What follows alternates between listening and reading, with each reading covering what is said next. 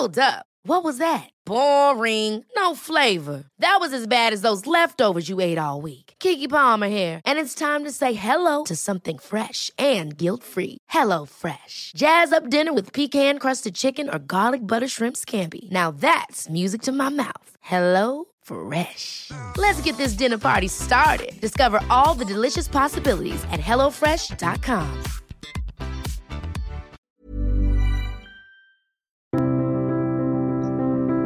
Bienvenue pour une nouvelle émission de Conflit. Je vous rappelle que vous pouvez, outre nos podcasts, nous retrouver en kiosque avec un numéro qui est actuellement consacré à la géopolitique de l'alimentation et un hors-série consacré à l'aviation militaire. Pour tous ceux qui aiment l'aviation militaire, vous verrez un numéro avec de magnifiques photos et des textes particulièrement intéressants pour comprendre l'aviation de demain. Cette semaine, dans nos podcasts, nous allons évoquer le sujet de la guerre économique. C'est un sujet extrêmement important que l'on aime bien traiter à conflit. Nous avions consacré un numéro sur la guerre du droit en septembre 2019, numéro que vous pouvez retrouver en vente sur notre site internet. Et évidemment, un sujet extrêmement important parce qu'il touche à nos entreprises, il touche des questions de souveraineté et il touche aussi aux questions de droit, de cybersécurité et de formation de manière générale des cadres et de l'ensemble des salariés à ces questions-là. Pour parler cette semaine de guerre économique, je reçois Olivier de Maison Rouge. Bonjour.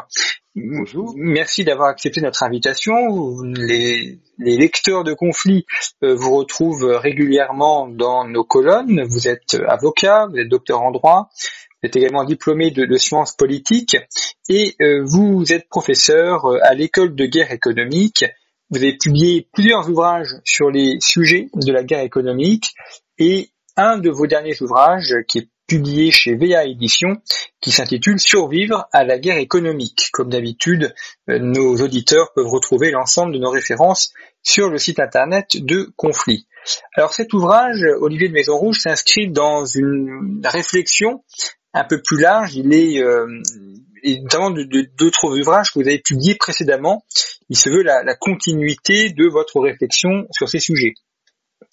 Tout à fait. Euh, D'abord parce que l'économie et euh, la lutte, le conflit dans l'économie euh, n'est pas statique, euh, évolue, et donc cela m'oblige d'abord euh, à observer les choses et en tirer certains enseignements. Donc de fait, ma propre pensée évolue sur le sujet. J'ai pu effectivement, voici deux ans déjà, euh, sortir un premier ouvrage qui s'appelait Penser la guerre économique. Comme son nom l'indique, il s'agissait de théoriser un peu les questions de rapport de force, euh, de conflictualité euh, dans l'espace économique, dans la, la thématique de l'économie.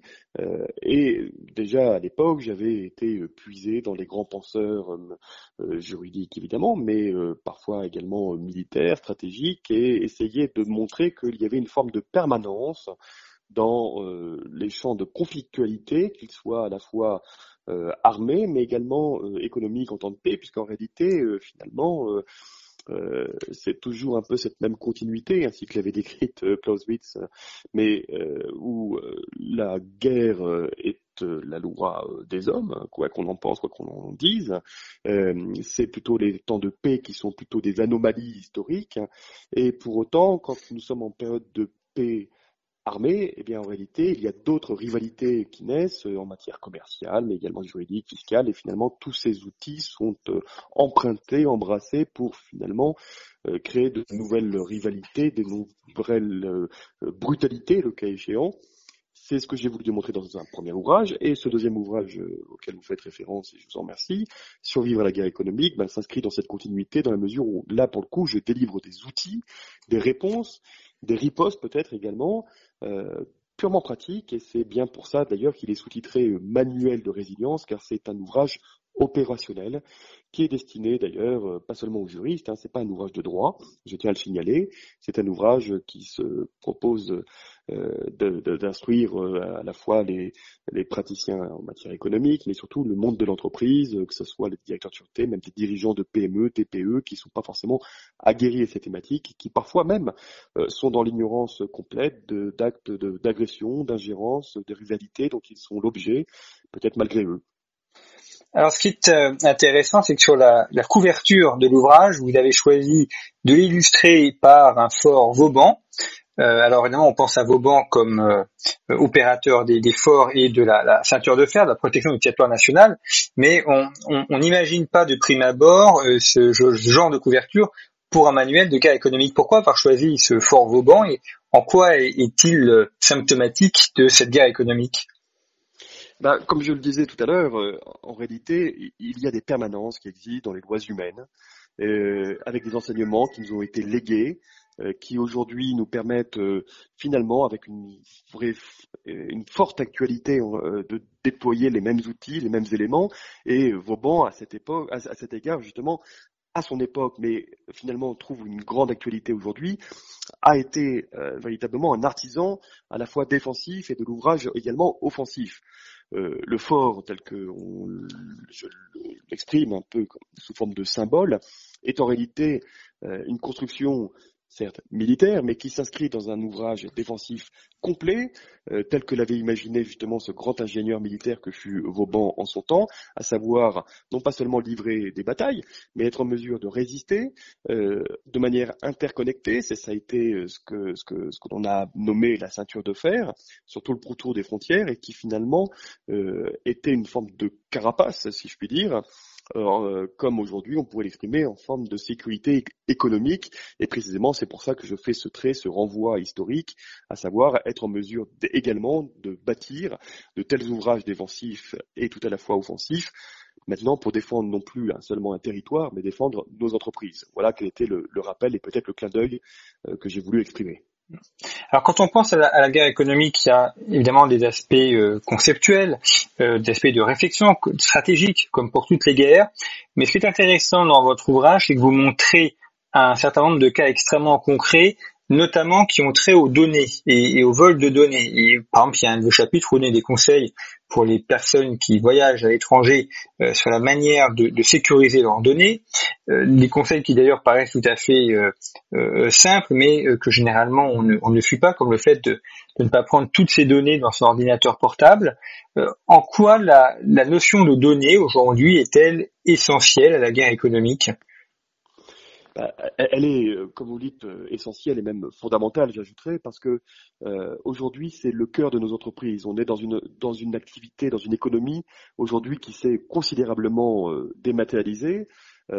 malheureusement aussi parce que l'industrie n'est plus la force vive de, la nation française, hein, c'est aussi à la fois les services, à savoir l'information qui devient le cœur de des activités.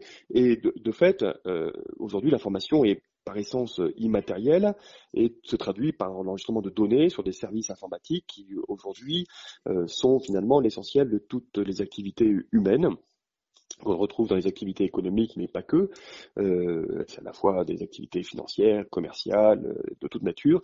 Et donc, on est à l'ère de la donnée, on est dans un monde où, euh, d'ailleurs, la crise sanitaire que nous avons traversée a été un formidable coup d'accélérateur en matière de transition digitale, c'est vous dire si finalement euh, la donnée se loge dans toutes les activités et le cœur de toutes ces activités, mais également, et de fait, c'est le revers de la médaille, également euh, la proie des prédateurs, une cible, et à la fois autant de vulnérabilité et de risques. C'est la raison pour laquelle j'ai voulu exposer effectivement des bonnes pratiques que l'on oublie parfois, vous l'avez dit, mais c'est pour ça que ce rappel est nécessaire, c'est une piqûre de rappel, euh, parce que précisément la, cybersécurité et la protection des données, c'est pas seulement des logiciels, c'est aussi de l'humain, euh, des bons usages, des bonnes pratiques et qui convient de se souvenir et d'appliquer euh, tout le temps.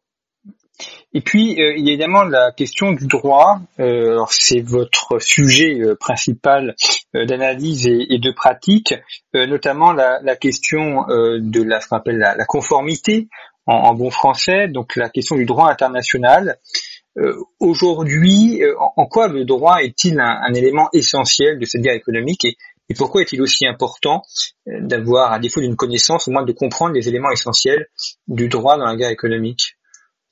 C'en est euh, d'autant plus euh, une arme et un instrument, je crois. Euh, évidemment, vous le dites, euh, ce sujet ne m'est pas étranger, je suis avocat et donc euh, on n'en attend pas moins d'un avocat qu'il parle un peu de droit, évidemment, même si je rappelle que ce n'est pas un ouvrage de droit. Eh bien, le droit a été instrumentalisé, on l'a vu à travers des affaires symptomatiques comme Alstom, comme BNP Paribas et j'en passe et d'autres. Il y a eu des rapports parlementaires sur le sujet qui ont mis en évidence ces, ces attaques par le droit et donc ça oblige aussi les entreprises à se réarmer sur cette question-là. Alors vous l'avez dit, c'est plus le droit international qui est euh, orchestré en la matière. Mais finalement, je crois et je vois, moi, je constate euh, à mon échelle, depuis maintenant une vingtaine d'années, que ce droit international, finalement, tend à s'effacer. C'est-à-dire qu'il était longtemps régulé par des instances plutôt neutres, je dis bien plutôt parce que j'apporte une nuance, plus dites indépendantes, que ce soit l'ONU, l'OMC ou autres. En réalité, ce que l'on découvre à travers nos affaires euh, Alstom et d'autres que j'ai pu citer, d'autres encore que vous, qui sont nommés directement dans mon ouvrage, c'est que le droit est instrumentalisé finalement pour contraindre un adversaire qui, de facto, finalement se soumet, c'est une forme de colonisation juridique où euh, le droit devient vraiment un outil de pression, de soumission face à des entreprises qui se retrouvent contraintes malgré elles, simplement parce qu'elles ont embrassé le chemin de la, globalisation parce qu'elles ont adopté des standards qui lui sont étrangers et qui finalement vont se trouver livrées à des agresseurs sous couvert de normes et de réglementations, et finalement, euh, ces armes vont se retourner parfois contre elles. C'est le cas dans les affaires Airbus, et qui ne sont pas finies d'ailleurs, et que l'on verra sans doute, ce qui n'est pas sans rappeler votre hors-série sur l'aviation militaire. Hmm. tout à fait.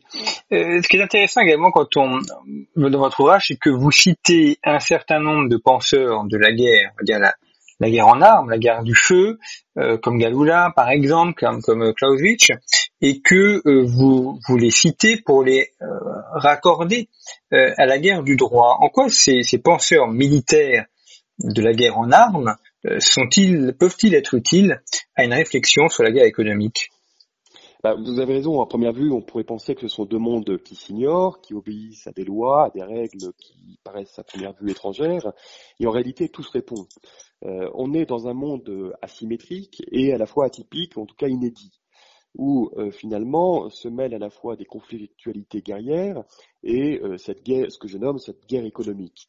le droit est présent au cœur de toutes ces activités, mais euh, les choses ne sont plus aussi simples et ces grands penseurs qui nous ont précédés, ces legs qui nous ont laissés, euh, finalement sont autant de règles, de euh, réglementations, en tout cas de, de, de pensée, de régie sous les lois de la stratégie ou de la tactique parfois, qui sont autant d'échos qui trouvent une actualité, y compris dans le monde de l'entreprise. Alors ça, ça, ne signifie pas pour autant qu'il faut les appliquer stricto sensu.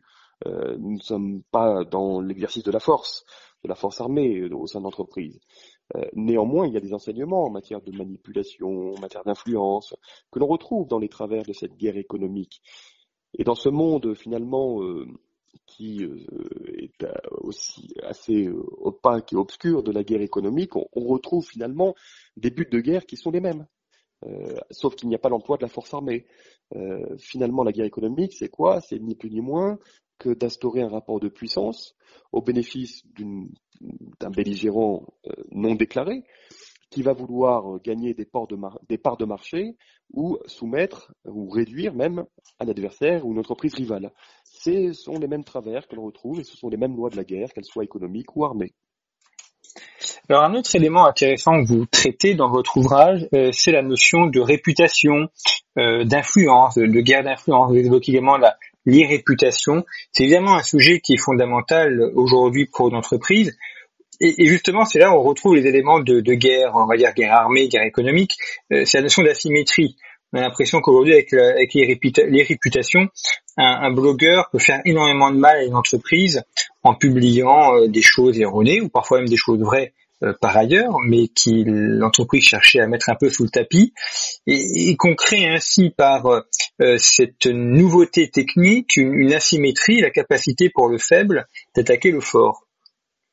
Oui, on a longtemps vécu sur une forme, en, entreprise du moins, sur une forme de communication institutionnelle qui était entendue, qui était lissée, qui était relativement neutre, et ce sur quoi s'appuyaient les entreprises. Mais en réalité, on s'aperçoit qu'effectivement aujourd'hui, l'information est très manipulée, très manipulable. C'est ce que vous disiez, ça se retrouve aussi à travers la désinformation, autrement dit les fake news. Euh, mais euh, de fait, euh, aujourd'hui, à l'ère d'Internet notamment, finalement, tout blogueur, toute personne est un émetteur d'informations. Euh, et à la fois récepteur. C'est un peu ce travers que j'ai voulu expliquer. Et finalement, c'est autant de caisses de résonance, euh, autant de moyens finalement d'introduire une part de vérité, je dis bien une part de vérité, qui pourront être à la fois des sources de déstabilisation d'entreprise, c'est un peu ce qu'on appelle dans notre jargon la guerre de l'information, euh, qui aujourd'hui peut être euh, introduit par tout un chacun. Euh, on, appelle aussi, on utilise aussi des bots et on voit combien euh, ces auteurs sur les réseaux sociaux, plus ou moins influenceurs, sont en mesure de peser sur une forme d'information qui sera, qui séduira un public plus ou moins grand selon la nature du sujet. Et tout ça n'est pas neutre et n'est plus neutre en tout cas. C'est-à-dire qu'on est aujourd'hui non pas dans un dans une guerre, pas dans dans un temps où l'information nous manque, on est même sur un surcroît d'information, sur une surmédiatisation. Et précisément, c'est plus difficile de recourir à l'information et de trouver l'information dite pertinente, euh, et, on, et, on, tombe plus facilement finalement sur des informations euh, fantasmées ou euh, sans tomber dans la théorie du complot, mais en tout cas faussées. Et pourtant, c'est celle qui est la plus facile à véhiculer. C'est un petit peu comme en matière financière, la fausse monnaie chasse la bonne. On retrouve un petit peu le même travers dans l'information. Alors vous évoquez plusieurs cas qui permettent aussi d'avoir des éléments concrets euh, dans votre ouvrage, notamment ce qui concerne l'espionnage économique. Alors il y a des affaires qu'on a connues parce qu'elles ont un peu défrayé la chronique, notamment l'affaire Valéo, euh, cette euh, stagiaire qui avait volé des documents et transmis à d'autres des documents de Valéo. Vous citez l'affaire Michelin, l'affaire Rose également. Euh, là, euh, c'est un petit peu une fragilité pour l'entreprise. Si on reprend l'exemple de la guerre, c'est la trahison.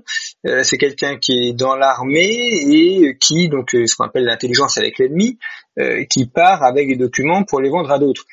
pour une entreprise, c'est extrêmement difficile de s'en prémunir, avec le risque de créer un état de défiance perpétuelle où chacun se méfie de l'autre c'est toute la difficulté aujourd'hui, effectivement, de la politique dite de sécurité économique. Comment euh, être en mesure de prévenir, d'anticiper euh, ce forme de risque de captation euh, indue d'informations, de savoir-faire, de données, que ce soit par ingérence externe ou par complicité interne, hein, comme vous venez de le souligner. Euh, sans créer pour autant un climat de phobie interne qui serait finalement très stérilisant pour l'entreprise, euh, alors que l'entreprise elle-même n'a pas le sentiment d'être en période de guerre. C'est très compliqué à mettre en œuvre. C'est D'où le choix de la pédagogie, d'où le choix de la formation, d'où le choix aussi d'outils euh, destinés à quand même instruire euh, les cadres et les personnels, plus généralement d'entreprise, sur ces problématiques qui existent malgré tout, et dont il faut avoir confiance, conscience, pardon, euh, sans pour autant justement y perdre sa confiance. Voilà, et c'est un équilibre précaire. Alors aujourd'hui, il y a des outils, par exemple, tels que les, ce qu'on appelle les serious games, ou les jeux entre guillemets sérieux qui sont des mises en situation au sein d'entreprise pour précisément être en mesure euh, d'édifier les personnes euh, et de leur permettre de prendre conscience des risques auxquels elles peuvent être euh, conduites ou bien parce qu'elles sont directement exposées euh, pour les entreprises et parce que derrière c'est directement leurs emplois qui sont menacés directement derrière c'est un outil de travail qui risque de disparaître tout simplement parce que il y a eu de l'espionnage industriel a détruit ni plus ni moins une entreprise et des forces vives. Mm. Donc c'est malgré tout une réalité qu'il convient d'intégrer, mais savamment, sans créer non plus un climat de suspicion et de défiance absolue. En, vous écoutant, enfin, nos, auditeurs peuvent aussi se dire que euh, se protéger de la guerre économique, c'est facile pour les grosses entreprises qui vont avoir les moyens d'avoir des avocats, d'avoir euh, des systèmes de sécurité Internet extrêmement bien développés. Euh, pour les EP, pour les PME, voire pour les ETI, euh, c'est plus compliqué parce que tout ça a un coût évidemment. Et, ce genre de coût, même si on comprend qu'il faut faire des dépenses pour euh, éviter la guerre ou pour se prémunir de la guerre, évidemment, quand on a des budgets un peu tendus, c'est toujours un peu compliqué. comment est-ce que les, PME peuvent se prémunir de ce genre de problème, de guerre économique, à peu de frais finalement possible d'avoir le, meilleur ratio entre la dépense et, la défense. Alors effectivement, euh, la sécurité économique peut, à première vue, être vue comme un, ce qu'on appelle un centre de coût. Euh, et un centre de coût non productif, parce qu'il n'y a pas de marché derrière, il n'y a pas nécessairement euh, de, conquête, euh, de prise de commande, de contrat, etc. Et aujourd'hui, bah, c'est la merde de la guerre pour les entreprises qui doivent d'ailleurs euh, aujourd'hui survivre à la période économique que nous traversons. C'est vrai que les grands groupes sont plus aguerris sur la question. les PME, les TPE encore moins, et puis bon, les, les ETI n'intègrent pas nécessairement cette vision d'une part, et bien, ou bien, euh, c'est un peu l'objet de mon ouvrage aussi, hein, c'est s'adresser à ces personnes qui précisément n'ont pas en considération cette préoccupation. Euh, mais pour autant, effectivement, aujourd'hui, il y a de plus en plus d'obligations, de contraintes qui frappent les entreprises, et là, tout l'art de pouvoir retourner comme un avantage, davantage que comme une contrainte. Et la sécurité doit être considérée de la même manière, à savoir comme un avantage. Et euh, ça signifie mettre en œuvre des choses simples. Il y a des centres d'information suffisants qui existent, que ce soit auprès de l'ANSI en matière de cybersécurité, que ce soit en matière de sécurité économique auprès des flashs euh, ingérences qui s'appellent comme ça, que publie euh, régulièrement chaque mois euh, la DGSI, que euh, des flashs également et des, fiches que, a édité le, le, service à la sécurité économique est à l'information stratégique. Euh, voilà comment déjà on peut acquérir une culture de sécurité économique et ensuite, en utilisant et en déployant les moyens, sans que ce soit un coût faramineux, être en mesure de l'appliquer en entreprise, y compris auprès de son personnel, parce que il faut qu'il y ait une impulsion et un choix et un, ou un responsable qui soit désigné en la matière.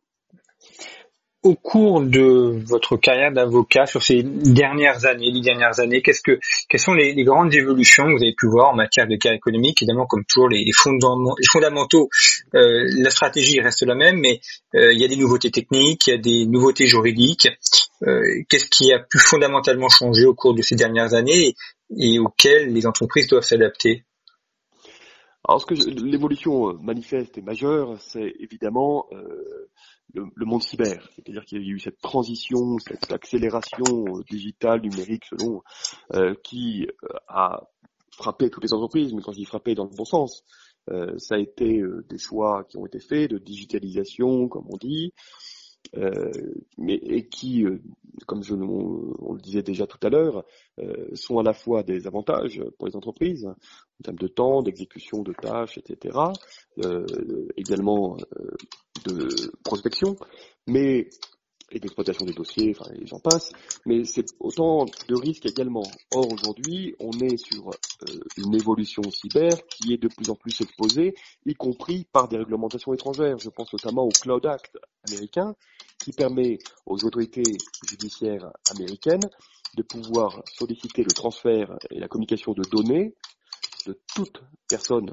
dans le monde euh, par des opérateurs américains ou que ces données soient hébergé, c'est-à-dire partout dans le monde. C'est-à-dire qu'on s'affranchit des frontières, on s'affranchit du droit international déjà, comme je le disais tout à l'heure, des règles de courtoisie, pour pouvoir collecter des informations, y compris, le cas échéant, de nature économique, même si à, première, à la base, ce sont des informations judiciaires.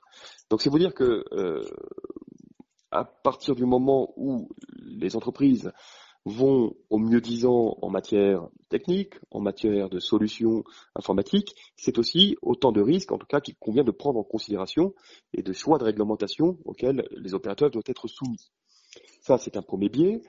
Un autre travers que j'ai constaté au, cours de ces euh, dix dernières années, ça a été quand même des choix du législateur, parce que c'est quand même euh, au plus près de mon exercice professionnel, euh, que d'évoluer, notamment en termes de protection des données, de cybersécurité, Euh, ça a été une des modifications majeures du code pénal en, 2014 sur l'article 323.3 du code pénal. Je suis désolé, je le dis absolument en détail toujours, mais je suis obligé de mentionner que euh, suite aux affaires que vous avez citées, Valéo, Michelin, Rose, on s'est aperçu qu'il y avait quand même des trous dans la raquette et le législateur les a comblés en intégrant le choix de la reproduction de données ou de leur extraction, ce qui n'était pas auparavant réprimé. Donc c'est un peu le, revers en matière de cybersécurité dont, je vous parlais tout à l'heure.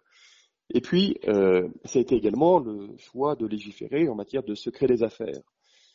Ça a été euh, une entreprise ardue parce que il y avait des oppositions très vives, parfois légitimes, mais basées sur le culte de la transparence qui devait nécessairement s'opposer au secret. Or, le secret n'est pas, contrairement à ce qu'on pense, uniquement une boîte noire où on peut loger des actes illégitimes et des malversations. C'est aussi une manière pour les entreprises de se protéger, de se réarmer et finalement de faire valoir leur propre vie privée, comme aujourd'hui on la protège en matière de cybersécurité avec le règlement général de protection des données, la loi informatique et liberté que tout le monde connaît. Ben, l'entreprise peut invoquer sa propre vie privée et protéger ses savoir-faire à l'égard des prédateurs. Il ne s'agit pas de se protéger à l'égard euh, des institutions, des autorités qui, elles, peuvent euh, connaître le secret des entreprises. Donc le secret des affaires a été vraiment une innovation majeure euh, adoptée en 2018 euh, que j'ai pu constater et auquel d'ailleurs j'ai été un ardent partisan comme un artisan. Alors c'est peut-être un, effet grossissant euh, du fait que à, conflit on traite beaucoup de ces sujets-là, mais j'ai l'impression que depuis quelques années, il y a de plus en plus de publications sur la guerre économique. Lorsque Christian Arbulot avait fondé l'école de guerre économique, il était un petit peu seul, c'était un sujet extrêmement nouveau. Aujourd'hui, quand on regarde la bibliographie, il y a quand même beaucoup plus de d'avocats, de juristes, de penseurs qui traitent ces sujets-là. Euh, on a l'impression que ça finit par rentrer un peu dans le domaine public et, et avoir une prise de connaissance, surtout une, prise de conscience, une connaissance de cette guerre pour euh, la mener et pour la gagner. Oui, vous avez raison, euh, je m'en réjouis d'ailleurs à titre personnel. Euh, Christian Abulot fut un véritable précurseur et un pionnier en la matière, je salue euh, son action. Euh, il a laissé ses lettres, des lettres de noblesse en plus, sur, le, sur le sujet la guerre économique qui était parfois mal comprise, mal interprétée ou euh, simplement réfutée par euh, des gens qui ne voulaient pas y croire, ont malgré eux été obligés de le reconnaître, de l'admettre, parce qu'il y a eu des affaires emblématiques. Euh, on parle souvent d'Alstom, j'ai déjà cité, on parle de BNP Paribas ou d'autres, au-delà des affaires strictement judiciaires, qui ont montré que finalement il y avait bien des rapports de force, y compris dans l'économie, qui s'étaient institués, au détriment parfois de fleurons industriels, économiques. Et tout ça, finalement, a permis de faire émerger une véritable euh, pensée euh, sur en la matière, y compris universitaire.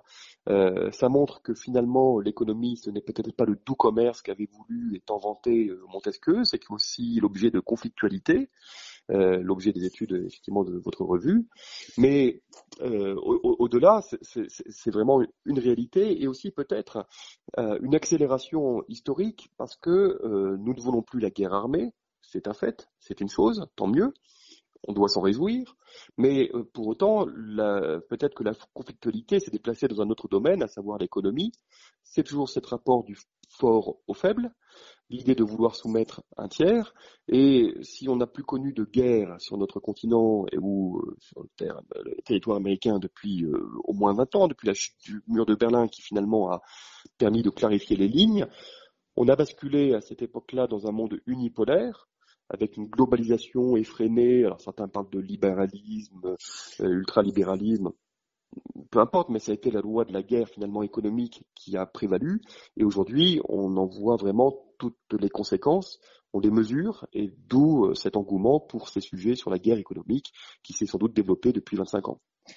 Eh bien, merci beaucoup Olivier de Maison Rouge. Nous aurons l'occasion encore de revenir sur les sujets de guerre économique et de faire un petit peu l'état des lieux euh, de cette question, parce qu'évidemment c'est un sujet qui est extrêmement important, euh, qui a trait à la souveraineté, qui a trait à la puissance, qui a trait tout simplement aux libertés et au développement euh, économique et, social des pays. Donc un sujet fondamental. Je rappelle votre ouvrage Survivre à la guerre économique, manuel de résilience, qui est paru chez VA Édition. Toutes les références sont à retrouver sur le site internet de Conflit. Et puis, euh, encore une fois, pour nous soutenir, euh, eh bien, le meilleur est encore de vous abonner à notre revue. C'est ce qui nous permet de produire ces podcasts, de produire également des émissions que vous pouvez regarder sur notre chaîne YouTube et puis l'ensemble des articles qui sont en accès libre sur notre site internet. Tout a un coût, rien n'est gratuit et en vous abonnant, eh bien, vous permettez à Conflit de se développer et de produire des contenus de qualité. Et vous êtes de plus en plus nombreux à nous suivre, ce dont je vous remercie grandement. Merci pour votre fidélité et à bientôt.